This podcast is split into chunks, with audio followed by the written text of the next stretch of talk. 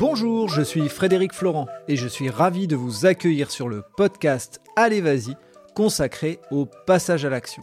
Aujourd'hui, je reçois Marianne Joly, cofondatrice de l'application Corneille qui aide les enfants dans l'apprentissage de la lecture. Marianne nous partage son amour pour la lecture qui l'a amenée à être éditrice. De retour des États-Unis, elle se lance en duo dans le développement de cette application pour faire aimer la lecture aux plus petits. C'est un épisode plein de peps qui nous enseigne qu'une passion peut se transformer en un métier et que l'on peut utiliser le digital à bon escient. Je vous laisse avec Marianne. Très bonne écoute à vous. Euh, donc moi c'est euh, le nom euh, Corneille et puis le petit visuel qui a fait que je me suis connecté sur LinkedIn. Donc on est avec Marianne, Marianne Joly, qui est cofondatrice de l'app Corneille. et donc avant de parler de Corneille et de ce que fait Corneille, j'aimerais bien que Marianne puisse nous parler de son parcours. Bonjour Marianne. Bonjour. Alors je suis Marianne Joly, donc je suis la cofondatrice de l'application Corneille. Alors pour te raconter un petit peu mon parcours, euh, donc j'ai toujours été passionnée de, lecture, de livres depuis toute petite. C'était euh, voilà, c'était mon ma passion dans la vie de lire, très très jeune. Donc euh, naturellement, je me suis dirigée vers des études littéraires, forcément, parce que c'était ce qui me plaisait. Et ensuite, j'ai étudié en prépa, en prépa littéraire. Et je suis allée ensuite à la, à la fac faire des études de lettres modernes. Et je me suis spécialisée en dernière année dans l'édition. Donc j'ai appris vraiment euh, les techniques éditoriales, la fabrication, vraiment euh, centrée sur le livre. Et suite à ça, je me suis même spécialisée encore sur le livre jeunesse. Je trouvais que c'était euh, un domaine qui était vraiment intéressant, avec des textes passionnants, un rapport avec l'illustré. voilà, je trouvais que c'était très très riche. donc je me suis dirigée vers la jeunesse naturellement. Donc j'ai été ensuite bah, éditrice freelance pendant, enfin d'abord salariée et puis freelance pendant une dizaine d'années. Donc j'ai travaillé sur euh, différents projets euh, documentaires, euh, romans, enfin pas mal de choses pour, pour différentes maisons. et suite à ça, j'ai vécu aussi cinq ans aux États-Unis. J'ai été expatriée parce que j'ai suivi mon mari, tout simplement. Donc j'ai vécu dans, dans, deux États différents, où là j'ai enseigné le français comme langue étrangère dans des alliances françaises, donc euh, à des enfants et à des adultes, euh, et avec un public euh, américain, donc très très différent dans, dans la pensée de, des Français. Donc c'était une expérience très très riche. Et quelles sont les, les difficultés justement d'aller apprendre sa propre langue à des personnes qui sont étrangères? Ah bah, C'est une très bonne question, parce que tu découvres que ta propre langue est très très très complexe. Le français, c'est une langue qui est vraiment compliquée. On a énormément de lettres muettes, par exemple, par rapport à l'anglais. On a énormément de de choses qui sont pas logiques. Euh, par exemple, EN, ça forme en, mais si tu mets ENT à la fin d'un verbe, c'est muet. Donc ça, euh, pour l'expliquer à un adulte euh, américain qui a étudié lui-même sa propre grammaire en anglais, c'est très compliqué en fait, d'expliquer que parfois, bah, EN c'est en et parfois ça l'est pas. Donc et puis la, la conjugaison pour pour un anglophone c'est très très compliqué. Donc on se rend compte que le français c'est vraiment une langue très complexe dans sa grammaire, dans son vocabulaire. Donc, euh, mais c'était c'était en même temps une super expérience parce que euh, les Américains ils ont cette tradition de, de l'oralité l'envie de parler et de communiquer, euh, qu'on a peut-être un petit peu moins en France. Mhm. Et donc, ils ont vraiment l'envie de parler. Donc, ils se lancent énormément. Donc, ça, c'est super plaisant quand tu, quand tu enseignes. Et, justement, quels sont pour toi les apprentissages que tu as pu faire ou les techniques que tu as dû utiliser qui peut-être se retrouveront sur l'expérience Corneille, mais on en parlera plus tard. Mais en tout cas, quels sont les, les outils que tu utilisais ou les expériences que tu as, as reprises de cette expérience-là? Tu veux dire dans Corneille après? Oui. Alors moi, ça m'a aidé beaucoup à déconstruire le français en fait et me rendre compte vraiment des difficultés que tu as en l'apprenant et en fait que tu as en le lisant et en réalité c'est des difficultés que tu retrouves chez un enfant qui commence à lire parce que euh, bah, il a la même question pourquoi euh, en euh, c'est en et pourquoi en là c'est muet? Donc les enfants ont un cerveau un peu plus flexible donc ils mhm. arrivent plus à l'admettre et en plus quand c'est leur langue maternelle c'est plus facile parce qu'ils l'entendent donc il y a une logique avec, euh, avec ce qui est écrit. Pour quelqu'un qui n'est pas, qui n'est pas francophone, c'est plus compliqué. Donc ouais, ça m'a beaucoup aidé en fait. Et tu enseignais qu'à des enfants ou à des adultes également Les deux, ouais. Adultes et enfants. Alors mhm. c'est vraiment deux expériences complètement différentes. dans le deuxième État où j'ai vécu, enfin c'était pas un État, c'était à Washington, mhm. à Washington DC. on enseignait à partir de un an jusqu'à on avait des élèves de 80 ans.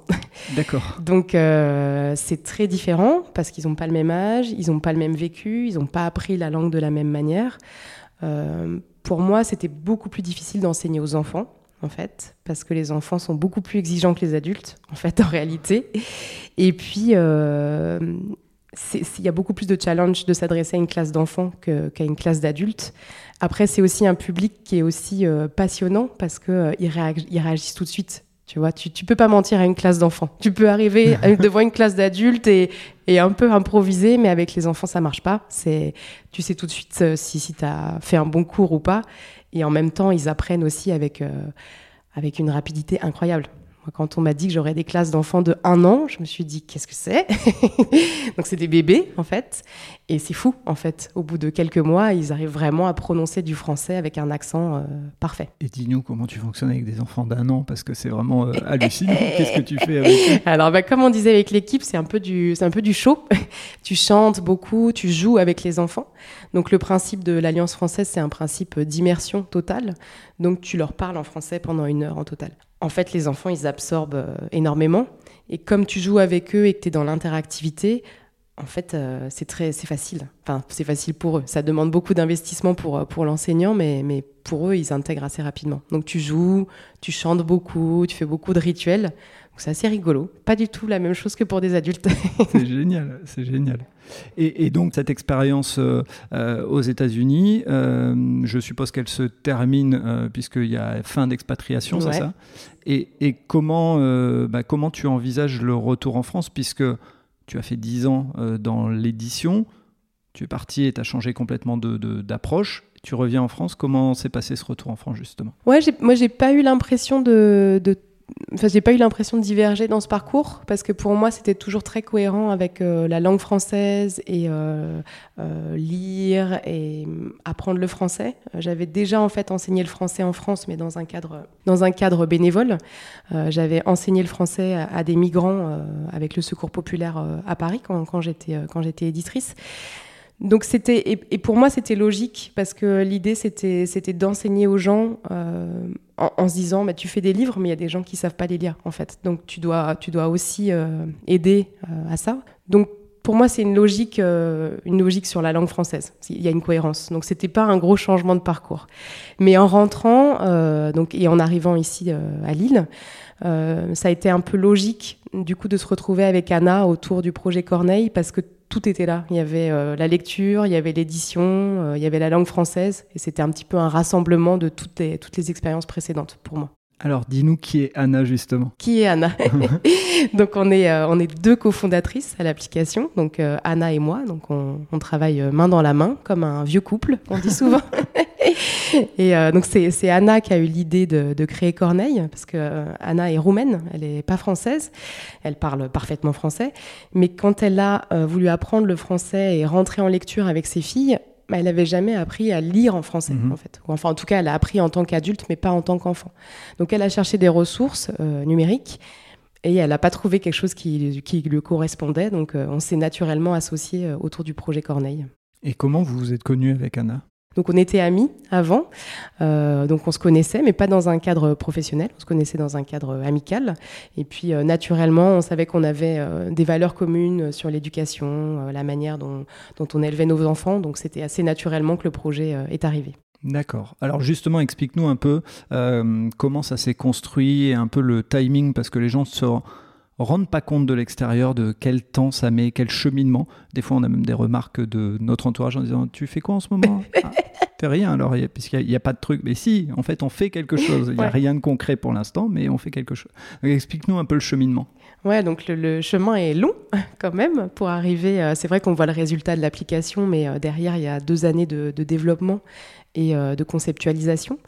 Donc on a commencé en 2018 quand je suis mhm. rentrée des États-Unis. On a eu la chance d'être incubé à La Pleine Image, qui est euh, un, incubateur d'entreprise et aussi un hôtel d'entreprise euh, ici euh, dans la Mel. cette expérience a été très très riche pour nous. Donc tant euh, sur le plan de, voilà, du, business, parce qu'on a appris plein de choses qu'on ne savait pas, et puis vraiment sur le développement du produit, parce que euh, donc, ni Anna ni moi, nous sommes développeuses, donc on a travaillé avec des développeurs, et puis on n'avait pas d'expérience non plus dans le jeu, euh, le jeu vidéo. Donc on a aussi rencontré beaucoup de game designers par la pleine image qui nous ont vraiment aidé à enrichir le, produit. Et cette, voilà, ça, prend beaucoup de temps techniquement, mais aussi dans la, dans la réalisation. On avait fait un premier prototype au début qui était très, très pédagogique. En fait, on avait déroulé euh, notre méthode pédagogique, sauf que quand on l'a testé auprès d'enfants, parce qu'on teste régulièrement auprès d'enfants, ben, on s'est rendu compte que c'était un petit peu, euh, un petit peu ennuyant. Et qu'en fait, les enfants qui, euh, voilà, qui aimaient un cadre très fixe accrochaient bien, mais tous les enfants qui apprenaient d'une manière différente, pas forcément très cadrée, eux, ils décrochaient très très vite, en fait, parce que c'était trop déroulé. Donc ça, ça, on a tout recentrer l'expérience autour de l'enfant en se disant mais qu'est-ce que mais qu'est-ce qu'il veut l'enfant? Bah, il veut il veut jouer en fait. Il veut euh, apprendre en jouant. Mhm.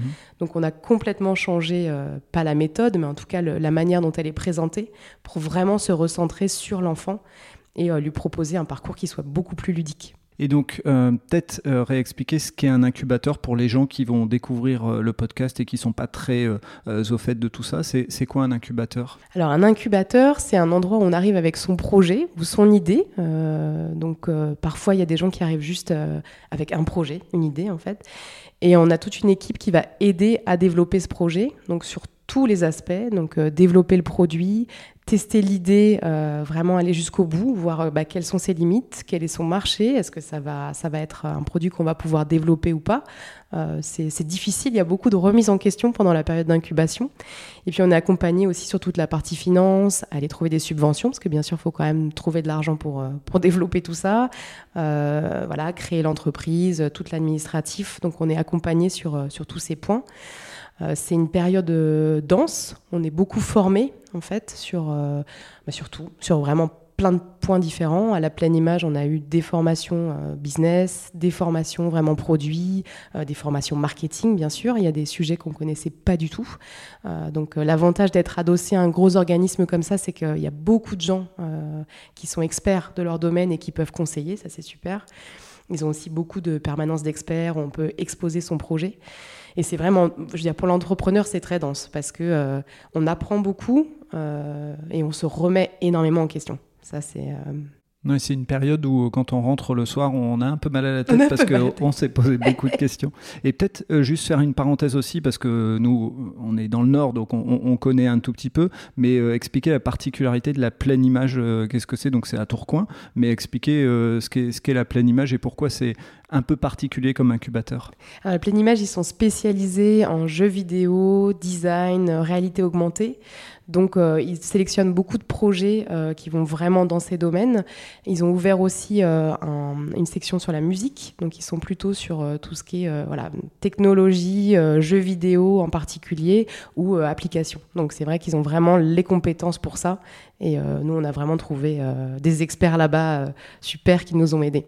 Et c'est quoi la difficulté quand euh, on est euh, toutes les deux euh, des, plutôt attirées vers un projet et vers une connaissance de la langue et quand on ne connaît rien à la partie technique? Comment on fait justement pour être sûr de ne pas soit se faire avoir, soit en tout cas savoir parler aux personnes qui vont développer? Alors bonne question. Alors on n'est pas tout à fait, euh, on n'est pas tout à fait non connaisseuse parce que Anna en fait elle est, elle est polytechnicienne, elle est ingénieure à la base. ça va alors. Donc ça va. Donc c'est Anna qui s'occupe de la partie technique, qui mhm. chapeaute la partie technique. Donc elle, elle a une connaissance de la technique. Elle, elle développe pas elle-même, mais elle, elle, elle chapeaute cette partie. Donc euh, on est pas complètement non connaisseuse. Mais, mais c'est une, une, bonne question que tu poses parce que c'est quand même très difficile euh, de trouver euh, des développeurs qui soient investis dans le projet, euh, qui travaillent bien. et voilà, c'est un peu le nerf de la guerre, le, développement. Donc c'est pas évident. Mais c'est vrai que l'écosystème de la plaine a, a, permis de rencontrer des gens qui étaient recommandés. Et ça, c'est très important quand tu es entrepreneur. Tu n'as pas envie de travailler avec quelqu'un que tu connais pas, mais plutôt avec quelqu'un qu'on t'a recommandé euh, chaleureusement. Bien sûr. Et, peut-être une petite parenthèse euh, euh, aux développeurs, la partie technique, elle est très importante, mais si vous ne savez pas sur quoi travailler, développeur, travaillez sur le savoir-être et sur la capacité justement à, à, transposer ce que vous savez à des personnes qui savent moins, puisqu'effectivement, tu viens de le dire, pour quelqu'un qui s'y connaît pas, qui arrive avec son projet, euh, ça va être difficile de parler le même langage. Donc chacun doit faire un effort vers l'autre. Donc ça peut être une, une bonne piste. Voilà, non, mais c'est vrai. Et c'est nous, quand, quand on recrute des développeurs, moi, je leur demande est-ce que tu es capable de m'expliquer euh, avec des mots que je vais comprendre? Parce que moi, je suis pas du tout dans la partie technique. Mhm. Je suis vraiment dans le développement du produit, dans la communication. Est-ce que tu es capable de m'expliquer pour que je comprenne. Et c'est clé pour nous, parce que s'il n'est pas capable de m'expliquer, en fait, ça va pas marcher. Parce qu'il faut que je sois capable de comprendre, même si j'ai pas les compétences techniques. Et ça, c'est très important dans l'équipe. J'imagine. Euh, donc là, on, a fait un peu le point, tu as expliqué le, début du développement, mais en amont, euh, qu'est-ce qui, euh, qui vient structurer le projet? C'est quoi la, la, mission première que vous voulez vous donner avec Corneille? C'est une large question, dis donc ça. Alors c'est vraiment euh, bah, d'accompagner euh, les familles et les enfants dans l'apprentissage de la lecture. On n'est pas du tout un substitut à l'école, on n'a pas du tout envie de prendre la place de l'école. On apprend à lire à l'école et, euh, et, les professeurs font un travail exceptionnel. On s'est juste dit qu'en tant que parent, souvent tu avais envie d'accompagner ton enfant et tu étais un petit peu démuni par rapport à ça. Et puis euh, les enfants euh, apprennent chacun à leur rythme. Donc il y en a, ça se fait plus tôt, il y en a, c'est un petit peu après, et c'est normal. Mais on s'est dit, les parents cherchent certainement un outil pour accompagner leurs enfants dans cet apprentissage de la lecture. Et puis on avait aussi cette expérience d'expatriation, et Anna et moi, parce qu'Anna a vécu à Dubaï, où on s'est dit, mais quand tu parles français et que tu vis à l'étranger, que la langue française n'est pas la langue dominante, en fait, tu as besoin d'outils pour accompagner ton enfant. Donc, euh, il faut développer quelque chose. Et les outils, en fait, papier, tu les as pas vraiment parce que euh, bah, le français n'est pas la langue de ton pays. Donc, on avait aussi cette, euh, cette envie-là. L'idée, ce que tu veux dire, c'est que l'appli permet d'entretenir la langue française, par exemple, pour un enfant qui est né en France et qui a 4-5 ans et qui arrive aux États-Unis. Sinon, il risque de la perdre et l'appli aide à ça ou même il apprend à lire euh, bah, en anglais et pas en français. Donc euh, donc c'est différent. il apprend euh, l'orthographe anglaise parce que c'est ce qu'il apprend à l'école, mais en français, il peut. Enfin moi je sais que quand, quand, quand j'ai enseigné à l'Alliance, j'avais des adolescents qui parlaient parfaitement français, qui avaient des parents francophones, qui parlaient français comme toi et moi. Par contre, ils ne savaient pas l'écrire. Ils ne savaient pas parce qu'ils n'avaient jamais appris à écrire en français. Et alors la différence entre un imparfait et un passé composé, en fait, toi, tu, la connais parce que. et encore.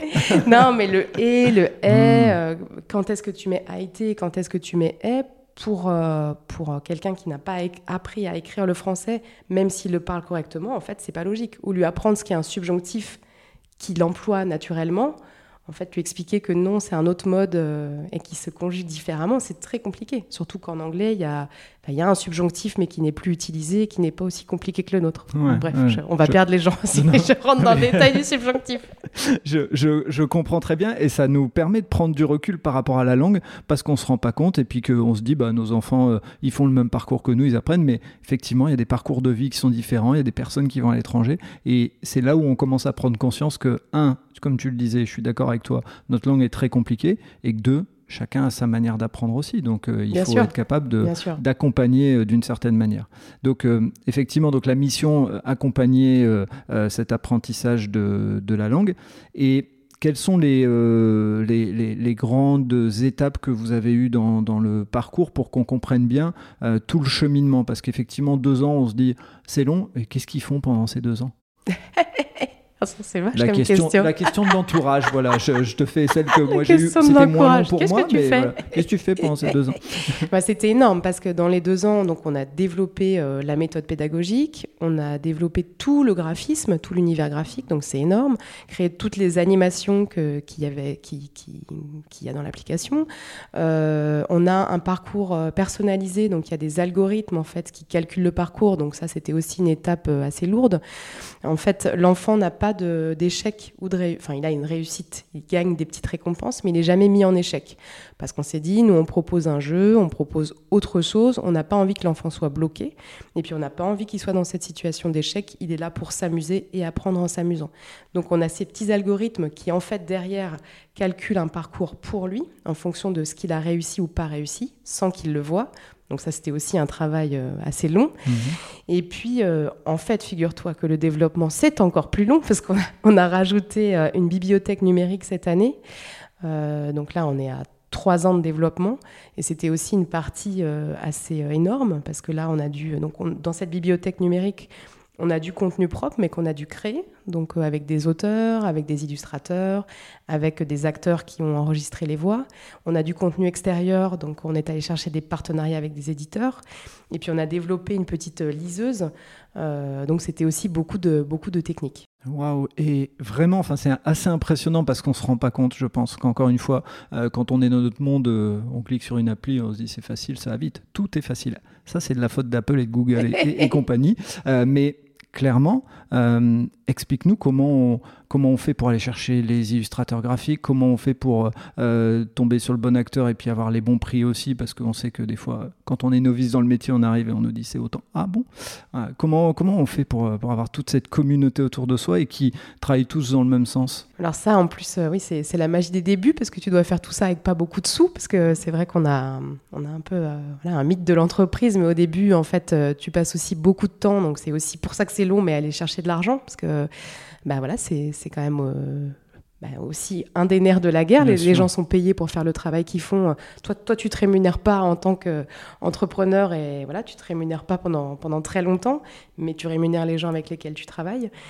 Euh, donc il y a aussi cette partie d'aller chercher de l'argent qui, est, super importante et qui est un peu invisible parce que c'est vrai que c'est le travail d'un entrepreneur euh, et on n'en parle pas beaucoup de manière publique, mais c'est un travail qui est éprouvant et un peu long. Entre parenthèses, nous, on a eu la chance d'être très soutenus par les acteurs locaux, donc euh, c'était super, mais c'est quand même, euh, je veux dire, dans la vie entrepreneuriale, tu le sais, c'est voilà, éprouvant. Quand tu veux dire soutenu, je pense qu'il faut l'expliquer peut-être aussi aux gens. C'est euh, ça marche comment? C'est ils subventionnent, ils font des crédits que tu dois rembourser. Enfin voilà, peut-être expliquer parce que encore une fois, comme on le dit, entrepreneur, il y a un mythe. on se dit il a la Ferrari ou la grosse voiture c'est pas vrai. je suis venu en vélo, faut, le, faut le rappeler. pareil, je suis venu en vélo aussi aujourd'hui. Donc euh, voilà, de, deux entrepreneurs à vélo, vous voyez, il n'y a pas de Ferrari. Euh, ça, c'est le premier truc. Mais surtout, réexpliquer euh, qu'est-ce que ça veut dire être soutenu? Ouais. Donc nous, alors par ce système d'incubation, en fait, ça permet aussi d'aller euh, trouver les bons partenaires, euh, qu'on nous aide à remplir les dossiers, etc. Donc nous, on a un contrat de coproduction avec Pictanovo, qui est le CNC euh, de, la région Hauts-de-France. donc c'est vraiment, ils nous donnent de l'argent pour aider à développer. Le CNC, je pense qu'il faut dire aux gens. Le Centre national de la cinématographie, tu as raison. et donc, ils ont aussi un, un, pan où ils aident euh, ce qu'ils appellent les nouveaux médias. Donc, euh, voilà, les applications euh, des, ou transmédia, des, des, choses qui ne sont pas forcément du, du, cinéma ou du court ou du long métrage. On a également obtenu un prêt à taux zéro de haut défi en fait, qui est un, voilà, qui est un, organisme qui soutient beaucoup les, entrepreneurs dans, les Hauts-de-France et ça nous a permis, alors évidemment, d'avoir un prêt à taux zéro, bien sûr. Ça, pas... À rembourser, hein, je rappelle, voilà, pour que les gens comprennent, hein, sinon des fois. Mais il n'y a pas d'intérêt. Moi, ça ouvre aussi les portes de, voilà, de, tout, euh, toutes les personnes qui sont lauréales au défi, au défi et qui, euh, qui s'entraident. Et c'est une énorme communauté qui, voilà, qui, qui aide beaucoup. Euh, on a eu des subventions de la région pour, pour les emplois. Et on a eu euh, des subventions et des prêts de BPI. Et donc ça veut dire que là, vous vous retrouvez avec, on va dire, le, mot, mais des grosses sommes, mais ça veut dire qu'il faut vraiment travailler son compte d'exploitation, etc., pour vraiment dire, voilà, j'ai des grosses sommes, mais derrière, une partie, je vais les rembourser, puis une autre partie, je vais les investir, et en fait contrairement à ce qu'on pense, il euh, n'y a pratiquement rien qui revient dans la poche des, fondateurs. Tout est dans le développement. Ah bah rien du tout. Même. Dans notre canot, faut être, euh, faut être honnête. Mais euh, voilà, c'est c'est aussi le pari qu'on fait quand on lance une entreprise. Mais l'argent, oui, va directement aux personnes qui travaillent dans le, le peu de marketing qu'on fait pour l'instant. Mais voilà, c'est pas non. Pas de Ferrari, comme tu disais. voilà, un vélo, c'est bien. Euh, c'est bon pour la planète. Donc, derrière, on arrive dans ce, dans ce schéma-là où euh, vous êtes soutenu, euh, vous avez des, des, aides, et donc vous commencez à créer cette communauté. Mais donc, justement, comment on va chercher les bons illustrateurs, les bons acteurs pour avoir les bonnes voix qui vous ressemblent? Comment on fait ça? Ouais, donc alors, j'ai eu de la chance, comme tu l'as compris, de, travailler dans le milieu de l'édition pendant, un certain temps. Et c'est un milieu qui est assez, euh, assez petit, on va dire. Donc, euh, j'ai eu la chance de rencontrer des personnes assez exceptionnelles qui ont, euh, eu envie de s'investir dans, le projet. Donc c'est beaucoup de gens qu'on connaissait déjà. Et puis beaucoup d'acteurs, oui, par, la plaine, par notre ingé son qui nous a fait rencontrer d'autres personnes. Donc voilà, c'est beaucoup dans l'écosystème en fait. après, on a envie d'aller chercher d'autres personnes. Donc on est sur tout ce qui est illustrateur, on fait beaucoup de veille pour regarder ce qui se fait, notamment chez les jeunes illustrateurs. Et puis pareil pour les auteurs, on regarde ce qui se fait, on a, on a des, des projets qui arrivent. voilà donc c'est un, un, projet qui est euh, euh, multiforme entre guillemets puisque vous êtes autant sur la partie informatique que sur la partie euh, littéraire que sur la partie illustration donc et puis musicale aussi j'imagine. Donc voilà c'est vraiment un projet touche à tout. Et donc une fois qu'on a réuni ces personnes c'est quoi l'étape qui fait dire ok j'ai fait le bon choix ça avance. Ah, il y a un moment où on voit l'appli sortir pour que les gens comprennent un petit peu, on, on, voit les premiers éléments. Ouais, donc on a lancé dans, vraiment dans le, parcours, on a fait une version qu'on appelle la version bêta, donc qui était une version, euh, pas une version totalement terminée, qu'on a quand même lancé sur les stores euh, fin 2019, début 2020 pour tester un peu, euh, tester, on, fonctionne sur une formule d'abonnement, donc on mhm. voulait tester si ça fonctionnait on voulait, on voulait lancer. Donc on a eu cette première version qui a été complètement changée pour euh, la version numéro 1 qui était en juin 2020. Alors juste avant ça, on va faire la parenthèse que, qui, est souvent la question du moment. Quand vous lancez votre version, on est fin 2019, version 1 juin de 2020, il y a un truc qui s'est passé au mois de hein, il y a eu un petit truc, non? Et justement, qu'est-ce qui s'est passé pendant le, le, Covid pour, euh, pour Corneille? Alors nous, on a, euh, on a eu de la chance en fait, parce que pour nous, ça a plutôt, euh, ça a plutôt eu des répercussions positives. Euh, ça l'a pas été pour tout le monde malheureusement, mais pour nous, pour nous, ça l'a été. on a eu beaucoup de téléchargements pendant cette période, bien sûr, et puis surtout, ça a été un, un vrai tournant, je crois, dans la manière dont les parents considèrent l'écran pour les enfants. Ça, c'est une vraie question. C'est une question que nous, on se pose en tant qu'on est maman toutes les deux avec Anna. On se pose cette question-là régulièrement. Euh, voilà, le, rapport des enfants avec les écrans, je pense qu'en tant que parents, euh, on se pose tous cette question. Euh, nous, ce qu'on a envie de prôner chez Corneille, c'est en fait les écrans, ils sont là. Les enfants, on ne peut pas leur enlever les écrans. Ils vivent dans un monde qui est digitalisé. Nous-mêmes, on passe notre temps sur notre ordinateur et notre téléphone et on leur montre ça. L'idée, c'était vraiment de dire, OK, il y a cette présence technologique, la vraie question pour nous, c'est qu'est-ce que tu mets dedans et quel est le contenu que tu leur montres en fait. Si tu leur montres du contenu intelligent, l'outil numérique, il peut vraiment servir à quelque chose. Si tu leur montres euh, une vidéo de YouTube qui n'est pas adaptée à leur âge, qui n'est pas adaptée à leurs émotions, ouais, c'est peut-être un petit peu dangereux en fait. Donc vraiment, nous, ce qu'on a à cœur, c'est de dire les outils technologiques sont là, ils peuvent être formidables. En fait, proposons-les, mais avec du contenu intelligent et avec un cadre. Avec, euh, nous, on prône euh, d'utiliser seulement 30 minutes par jour. C'est les recommandations de, l'Académie des sciences euh, sur les enfants et les écrans. Et on se dit, voilà, il faut que ce soit cadré. Il faut aussi que le parent il soit intégré euh, dans l'application. C'est pour ça que nous, on a un suivi parental qui donne le nombre de minutes que l'enfant a passé. On enjoint beaucoup l'enfant à partager avec le, parent, enfin le parent ou l'accompagnant, hein, parce que c'est aussi la grand-mère, c'est aussi euh, une belle-mère, un oncle, une tante, parfois un grand frère, à partager en fait les progrès qu'il a fait. Donc il peut s'enregistrer en train de lire.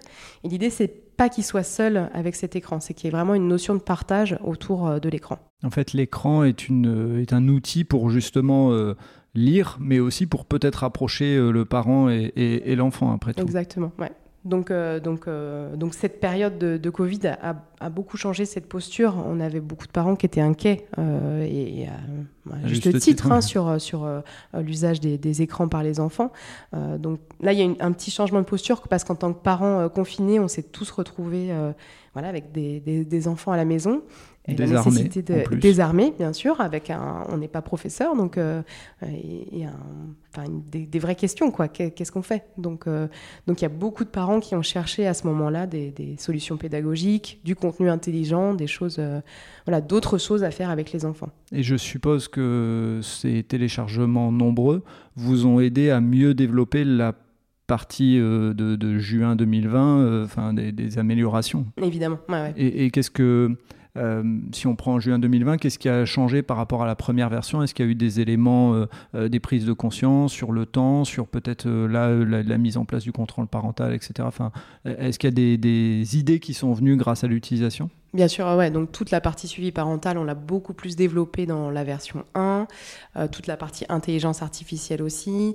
On a changé beaucoup de, petites choses dans l'expérience utilisateur qui étaient des points de frottement ou les boutons qui étaient mal placés dont on ne se, rendait pas forcément compte. Mais ça, c'est des choses. Euh, tu conçois un projet, tu penses que ça va super bien marcher comme ça parce que toi, tu as réfléchi comme ça, et en fait, euh, trois personnes l'utilisent et c'est pas du tout le bon endroit. Donc, l'expérience utilisateur, c'est clé, en fait que ce soit nous, on a deux, types d'utilisateurs, c'est l'enfant et l'adulte, qui n'utilisent pas du tout euh, le jeu de la même manière et qui n'ont pas du tout les mêmes réflexes. Donc la difficulté pour vous, c'est d'être capable de, trouver le, bon deal entre les deux besoins, entre guillemets, c'est ça?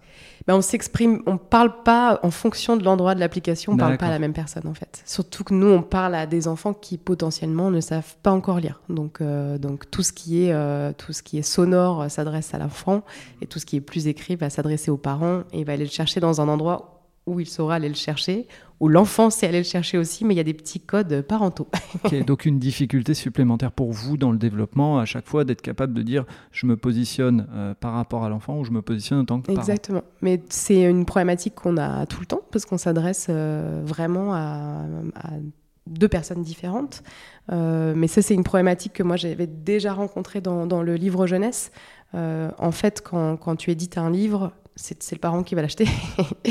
Donc tu t'adresses parfois aux parents, tu t'adresses parfois à l'enfant, et parfois en fait tu t'adresses aux deux, parce que quand tu lis une histoire, tu, tu le sais toi-même avec tes enfants, qui lisent peut-être moins d'histoire avec toi. Maintenant ils lisent plus tout seuls. Mais tu, tu, parles aux deux en fait, tu, et c'est ça qui est magique en fait dans, dans la littérature jeunesse. Tu parles, euh, tu vas faire rire un parent à un moment et un enfant à un autre, et... Euh, c'est chouette. Donc c'est une problématique qu'on a tout le temps, qu'on a aussi dans la communication, euh, euh, dans l'utilisation. Et si euh, on, vient dans le présent, aujourd'hui je suis parent, j'ai des enfants en bas âge et je voudrais les accompagner, comment ils font pour retrouver l'app? Parce que le but c'est ça, on vient de parler de quelque chose, on leur a donné un petit peu envie. Comment ils peuvent faire? Est-ce qu'ils peuvent la tester? Voilà, Donne-nous un petit peu des, des idées pour utiliser l'app. Alors on peut télécharger l'application sur les stores, donc App Store et Google Play. On a euh, une partie gratuite qu'on peut euh, explorer avec euh, un aperçu de, tous les petits jeux.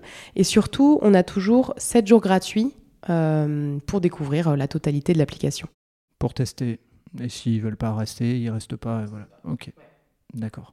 Et donc, tu as un prix par mois? Donc le prix c'est 6,99 par mois et aussi on a un abonnement annuel qui est de 59,99.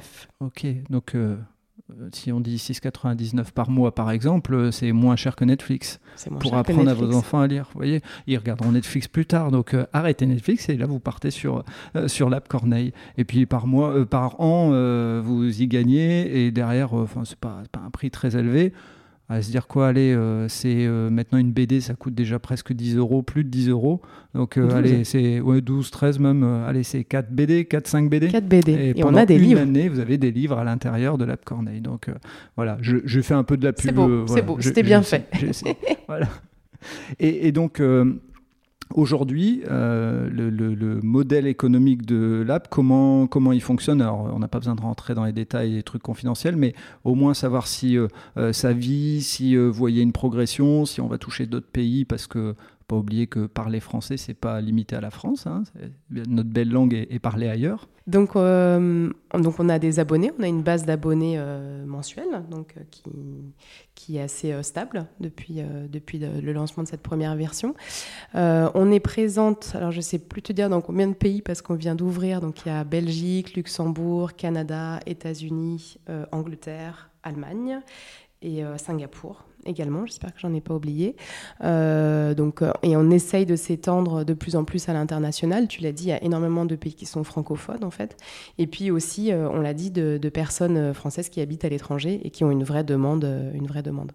là, on vient notamment de lancer une, version pour les collectivités. Et on a beaucoup de collectivités qui font appel à nous en Grande-Bretagne et aux États-Unis. Euh, des écoles de langue, euh, des écoles du samedi, euh, qui apprennent le français donc à des enfants francophones expatriés et qui ont besoin de ressources en plus. Oui, forcément. Donc pour l'instant, c'est des collectivités à l'étranger. Est-ce qu'il y a une volonté de, proposer l'app d'une manière particulière aux écoles et aux collectivités en France? C'est la même offre en fait. On a, on a lancé cette offre pour la France et pour l'étranger. On a eu euh, tout de suite une réponse de l'étranger parce qu'il y avait une, demande immédiate et là on vient de la lancer euh, la semaine dernière. Et en France, on commence à avoir quelques écoles avec lesquelles on travaille. Ils ont plus de ressources forcément euh, en France, plus de livres, plus de choses. la bibliothèque numérique, c'est un gros plus pour, pour des collectivités à l'étranger. Quelles sont les perspectives de Corneille? Est-ce qu'il y a des idées nouvelles? Est-ce que, bien sûr, le développement de l'appli, je me doute, et peut-être que tu peux nous révéler un ou deux trucs ou pas, mais en tout cas, quelles sont les perspectives? Alors on va améliorer évidemment, continuer à améliorer euh, l'appli, euh, enlever tous les, points de frottement. Euh, donc là, notre, notre activité, c'est vraiment ça, le développement pour les collectivités, pour, pour permettre à des classes d'utiliser Corneille et donc de déployer ça en France et dans, dans les pays pour, sur lesquels on est présent pour le moment. L'autre jalon, ça va être bah, le développement à l'international vraiment dans, dans, tous les pays du monde. Donc ça, ça, ça demande un effort marketing et une présence parfois dans les pays qui est quand même euh, plus, plus lourde. Mhm. Et puis, euh, un petit peu plus loin, on aimerait euh, adapter Corneille pour un public de français langue étrangère. Donc là, on s'adresse vraiment à des enfants francophones qui apprennent à lire en français. Mais là, l'idée, ce serait d'apprendre le français comme langue étrangère à des, à des enfants qui ne sont pas français. Ok. Et si, si tu devais me parler, là on va parler à, l'entrepreneuse, de d'un moment de difficulté dont tu te souviens et qui pourrait être un apprentissage pour les autres. Euh, tu me parlerais de, quel exemple? Ah bah, Il y en a beaucoup des moments de difficulté. Non, mais c'est. On refait un deuxième podcast.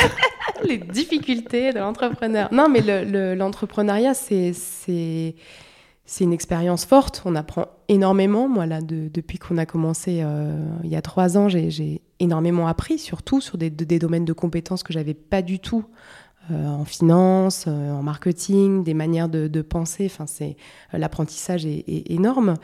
Il y a beaucoup de moments de difficulté quand même. Tu veux toutes les difficultés? Non, non, une, ou justement une, euh, une difficulté que vous avez eue et que vous avez réussi à surmonter d'une certaine manière et peut-être partager euh, euh, l'apprentissage que vous en avez fait surtout. Bien sûr, la difficulté, entrepreneur, c'est tous les jours, ne serait-ce que remplir un dossier de financement où, il y en a pour une journée entière vu que la France est très administrative. Mais ouais, une difficulté où vous avez eu un apprentissage et même peut-être où toi et Anna, par exemple, vous avez grandi grâce à ça et vous vous êtes dit, ok, Maintenant, euh, on sait, la prochaine fois, on fera autrement. Bah, je pense que pour Anna comme pour moi, il y, a, deux, il y a eu deux grosses difficultés qui nous ont vraiment fait grandir, ça c'est sûr. Donc c'est vraiment la complexité des relations humaines. Donc ça, on, le, sait personnellement. Mais euh, dans un cadre de travail, euh, la, difficulté qu'on a parfois à se comprendre, alors ça peut être entre Anna et moi, mais ça peut être avec des personnes qu'on a employées. Et euh, on a appris euh, à se faire, euh, on a appris à se parler déjà. Je pense que ça c'est très important. tu parlais tout à l'heure de la difficulté d'entreprendre à deux. ça peut être très compliqué parfois. on a, nous, on a des profils très différents, des manières de penser très différentes. Ça fait toute la richesse de notre partenariat parce qu'on est complémentaires, parce que on a vraiment de visions qui viennent s'embriquer ensemble. Ça peut créer des moments où aussi tu ne te comprends pas, en fait. Et quand, même si moi je connaissais Anna personnellement, au début où tu travailles ensemble, il y a des moments où en fait tu n'oses pas te dire des choses que tu n'as pas compris. Et ça, c'est vraiment quelque chose qu'on a complètement, euh, sur lequel on a complètement travaillé. On sait se parler, on sait se dire je ne comprends pas, je ne suis pas d'accord. Et c'est pas grave. Et en fait, c'est très riche au final, mais au début, ça peut être compliqué en fait. Et c'est pas que avec la personne avec laquelle tu travailles en direct, euh, ton, ton partenaire euh, in crime, mais c'est aussi les personnes que tu emploies et les personnes avec lesquelles tu travailles. Euh, parfois, il y a des, des, incompréhensions et en fait, je pense qu'il faut pas hésiter à les dire tout de suite. Moi, je, je pense que j'ai développé, j'ai perdu beaucoup en diplomatie avec les gens avec lesquels on travaille parce qu'en fait, sinon, tu perds beaucoup de temps. Euh, alors qu'en fait, parfois, pour toi et pour la personne, c'est plus simple de dire en fait, ça marche pas, ou on s'est pas compris, ou... et ça, c'est quelque chose qu'on a appris à faire, ça c'est sûr. Tu as 2000 fois raison, je pense que. Et, et c'est la même chose dans j'allais dire dans la vie euh, perso, dans la vie euh, de, de sport en équipe, de travail en équipe. Je pense qu'on oublie souvent, on a tendance à pas vouloir poser le cadre parce qu'on se dit poser un cadre, ah, c'est dur, c'est militaire, c'est machin. Mais en fait, poser le cadre, on prend ce temps-là au début, 10 minutes, un quart d'heure, peu importe, mais en tout cas, on se dit voilà, moi je te dis, je vais te dire les choses telles qu'elles sont. Tu viens de donner un exemple en disant ça, j'aime pas c'est pas parce que je vais dire ça j'aime pas que c'est ce que tu as fait que j'aime pas. C'est ça a été produit de cette manière, ça convient pas à ce que j'attends. Tu n'es pas impacté toi en tant que personne, même si c'est ton travail. Voilà, c'est un exemple, mais effectivement, moi, c'est vraiment le message que je veux passer aux entrepreneurs quand ils entreprennent ensemble ou avec des partenaires autour mettez le cadre, prenez un quart d'heure pour poser le cadre. Et si vous ne savez pas le faire vous-même, faites-vous aider, faites-vous accompagner. C'est vraiment euh, le top du top. C'est une dépense qui vaudra euh, tout l'or du monde après parce que vous allez peut-être casser des relations euh, personnelles ou humaines avec des personnes ou peut-être vous prendre la tête, vous faire des cheveux gris. Donc c'est bon, vous allez avoir pour d'autres choses des cheveux gris aussi. Donc, ouais, c'est surtout ça, c'est que tu, tu, perds du temps et de l'énergie et tu as beaucoup, beaucoup besoin d'énergie quand, quand, tu lances ton projet et c'est bête de le perdre là-dedans alors que ça peut être simple. En fait, c'est pas si simple que ça en vérité. Donc aujourd'hui, tu as développé cette partie-là, euh, euh, selon toi, euh, une capacité à, plus se dire les choses et à plus cadrer la relation, c'est ça? Ouais, tout à l'heure, tu parlais du, sport. Et en fait, c'est vrai que c'est. Hum, moi, c'est peut-être des expériences que j'ai vécues dans, quand j'ai pratiqué du sport avec d'autres personnes. Mhm. et, en fait, j'aurais dû transposer à la vie entrepreneuriale et je ne l'ai pas fait parce que parce que c'est un autre cadre, alors qu'en fait, c'est ça, en fait. Tu es dans un cadre, tu es dans, dans, cette relation, et une fois que les choses sont définies et que tu t'es donné le droit de dire, en fait, là, ça marche pas, ou, ou ça marche pas pour moi, tu as un espace de discussion après, et, tu sais que la collaboration marche quand tu as dépassé ça, et qu'avec l'autre, tu es capable de dire, ok, c'est vrai, en fait, ça marche pas, ou t'es pas d'accord, je t'explique pourquoi et en fait, on va faire autre chose et on va se rejoindre. Et là, en fait, c'est toujours là que sont nées les choses euh, les, les, les, plus importantes, les plus fondatrices qu'on a faites, parce qu'en fait, il y avait un point de désaccord.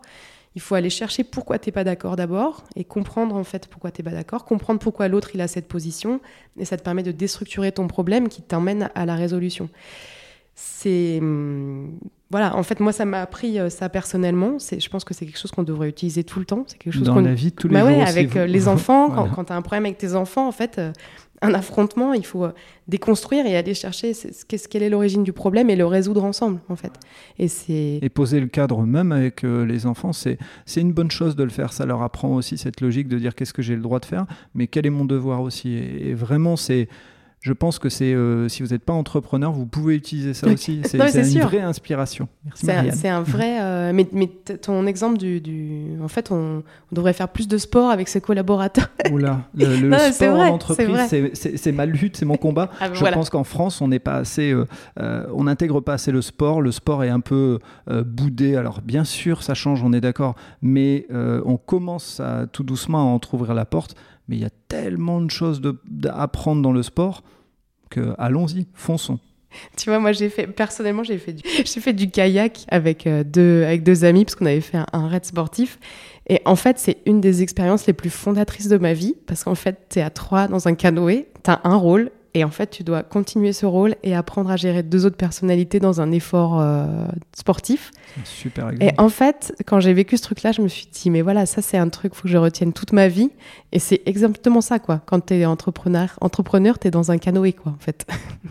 Et c'est pour ça que je pense qu'aujourd'hui, euh, on devrait euh, vraiment dire euh, le team building fait pour rigoler, tout ça, oui, pourquoi pas à la limite, mais il faut, il faut vraiment se dire que le team building a une vraie raison d'être si on le travaille de cette manière-là, de se dépasser ensemble, d'apprendre à faire un effort ensemble, d'apprendre à être dans le défi. Et l'effort, ça ne veut pas dire avoir des gros bras musclés et tous suer, ça peut être juste un effort de marche et arriver à un sommet c'est euh, faisable par tout le monde. Et l'autre, ça peut être aussi pas un effort physique en tant que tel, ça peut être une réflexion ensemble, euh, enfin voilà, ça peut être un jeu à faire ensemble, mais il y a des choses sur, le, sur ce collectif.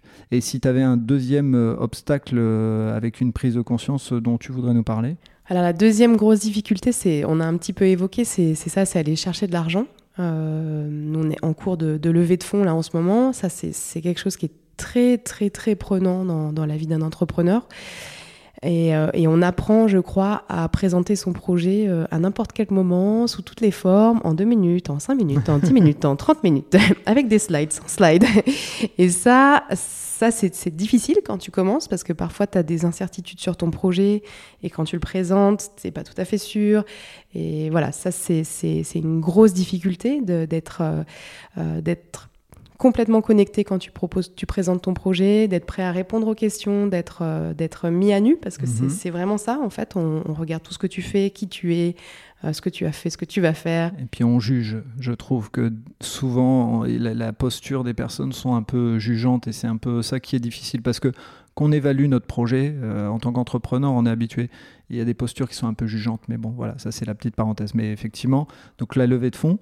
Euh, juste une question par rapport à la levée de fonds tu, vous êtes encore en recherche de, euh, de personnes ou c'est une attente de réponse? On est en cours. On est en cours, donc euh, s'il y a d'autres d'autres business angels qui veulent nous rejoindre, Avis sont les business angels, vous êtes les bienvenus.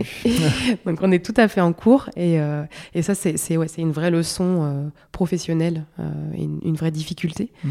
et une fierté aussi de, de voilà d'avoir réussi à le faire parce que c'est très difficile. L'apprentissage, il est sur le fait d'être capable de remettre en question son projet euh, souvent, c'est le fait de euh, le présenter. C'est quel est le vrai apprentissage de ça sur cette levée de fonds? Bah, Je dirais le, le vrai apprentissage, c'est réussir à adapter ton discours à des personnes différentes à chaque fois. Euh, parce que en fonction de l'interlocuteur que tu as en face, il va te parler plus de finances, il va te parler plus du projet, il va te parler plus de toi. Et il faut être capable de t'adapter et de lui donner la bonne réponse. Et ça, c'est très difficile parce que tu vas vraiment chercher au fond de, de, toi et du projet pour être capable de donner ces réponses-là. Moi, je trouve que c'est l'adaptabilité. La, remise en cause, tu l'as fait tout le temps, tu l'as fait dès le début. Et, et, heureusement, en fait, que tu fais de la remise en cause, moi, c'est quelque chose que je trouve euh, hyper chouette. Euh, c'est bien, le projet vit. Euh, c'est plutôt l'adaptabilité et le fait d'avoir cette, ouais, ce discours différent en fonction de la personne que tu as en face. Et on revient à ce qu'on évoquait tout à l'heure, qui peut-être ne pense pas du tout comme toi.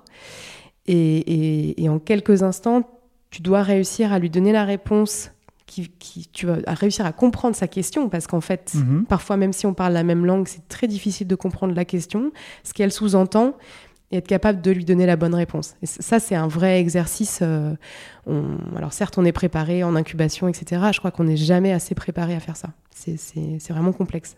Et c'est un très bon message que tu passes parce que euh, moi j'ai envie de rebondir là-dessus sur le côté euh, recruteur. C'est-à-dire qu'aujourd'hui on a des gens qui lancent une entreprise, ont un super projet, puis ça capote pour une raison X ou Y et se remettent sur le marché du travail.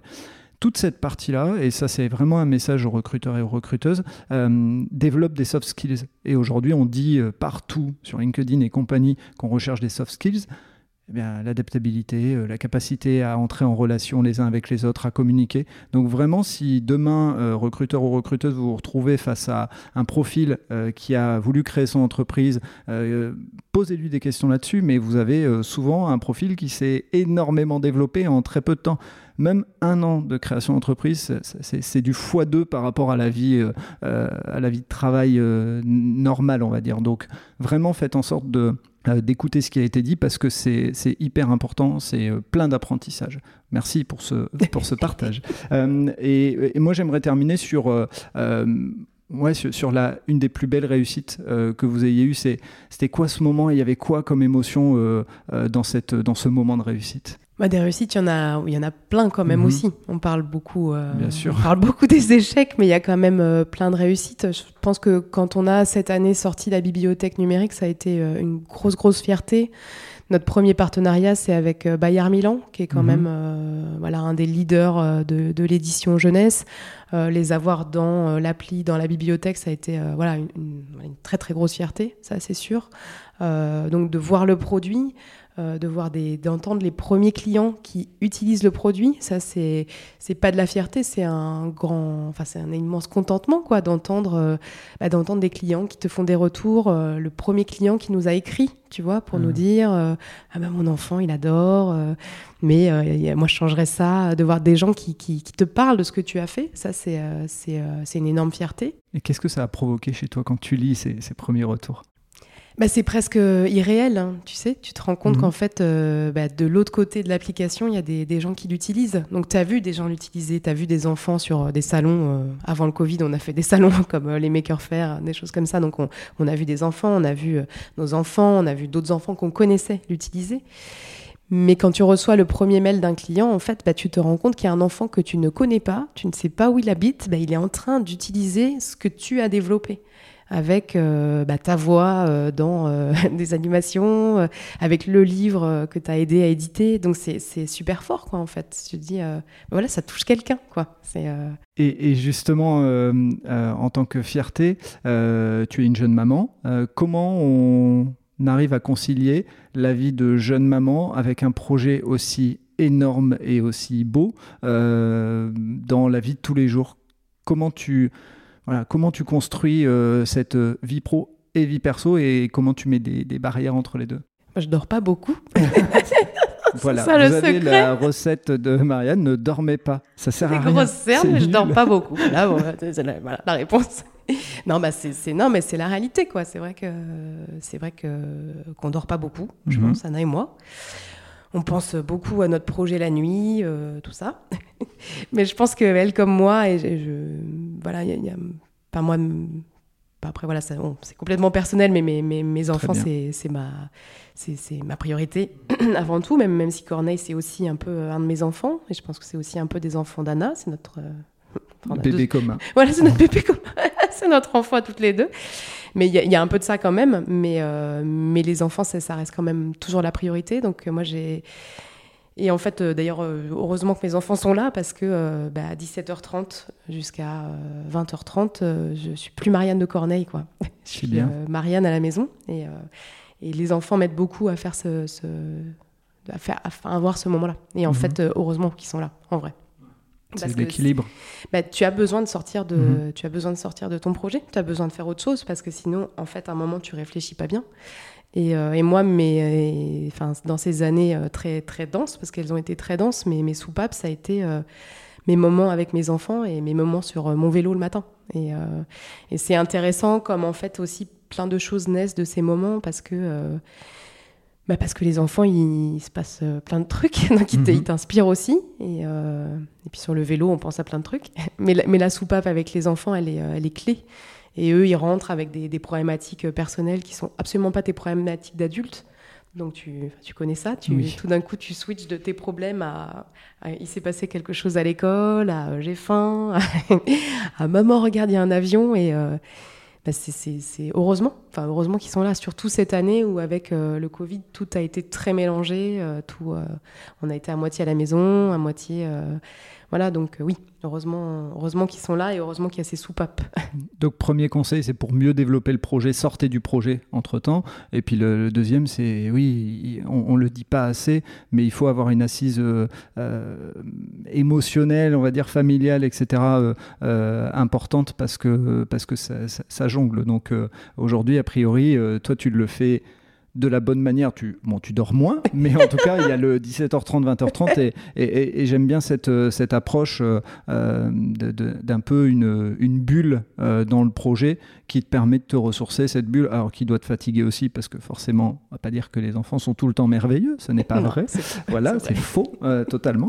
Mais en tout cas, cette, enfin voilà, tu as fait cette, ce choix et cette scission entre les deux qui te permet de, de mieux progresser, on va dire, de mieux Mais c'est développer. c'est difficile parfois. hein. Mhm. On parlait de levée de fonds. euh, quand tu viens de terminer un appel euh, où on t'a parlé de ton BP, euh, ton prévisionnel, euh, et qu'en fait tu récupères tes enfants, parfois c'est c'est- c'est- Mhm. difficile de, de revenir ouais, dans La chute, elle est énorme. On c'est passe hyper de... dur, c'est Ouais. hyper dur et c'est hyper dur. Ils te parlent, tes enfants, toujours là en train de penser à ton BP. Mais, mais bon, en même temps, c'est- c'est c'est nécessaire. Et puis, euh, et puis voilà, puis j'ai enfin, j'ai aussi un mari qui me remet aussi parfois euh, sur, euh, sur le droit chemin en me disant Bon, là on est à la maison, c'est terminé. Non, mais c'est c'est- Oui, oui, important aussi. en Mm. fait cet équilibre-là parce que sinon tu. Tu, tu, tu fais ça tout le temps. Je pense que enfin, je, je serais capable de faire ça tout le temps. Et Oui. ce serait pas, ce serait bien ni pour moi ni pour le projet d'ailleurs. Bien sûr. Tant que tu te trompes pas de la trousse de ton enfant à tes papiers, que voilà, ça, Ça peut arriver, ça, ça, ça peut arriver. Voilà. Euh, bah écoute, euh, Marianne, moi je, je pense avoir fait le tour de ce que je voulais euh, partager avec toi. Euh, j'ai passé un excellent moment. Ouais, aussi, je, recommande vraiment aux gens de. Alors, moi, mes enfants sont devenus un petit peu trop grands et ils sont plus trop dans la cible, mais en tout cas, pour les autres personnes, je, je vous invite déjà à aller tester la version gratuite. Ils vont Bien déjà sûr. aller tester la version gratuite, puis après. S'ils aiment bien, bah, vous arrêtez Netflix, vous mettez un petit peu plus à Corneille et puis euh, vous verrez, euh, vous passerez du temps avec vos enfants. Voilà. Puis après, une fois que vous n'avez pas Netflix ce soir et que les enfants sont couchés, vous pouvez parler avec votre conjoint. C'est pas mal aussi ça. Ça, Ça, aide de temps en temps, c'est pas mal. temps, ça fait du fois, bien. Voilà. c'est bon. Voilà, on, Casa Papel, tout ça on met de côté, et puis on reste sur euh, l'app Corneille.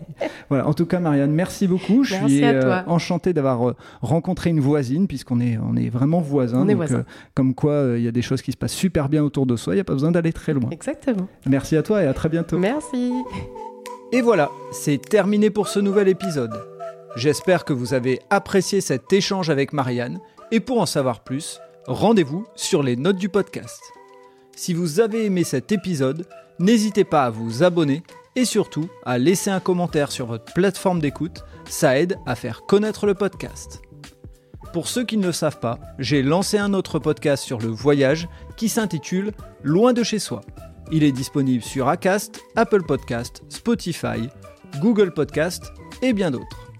Je vous dis à vendredi pour un prochain épisode d'Allez Vas-y et d'ici là, portez-vous bien.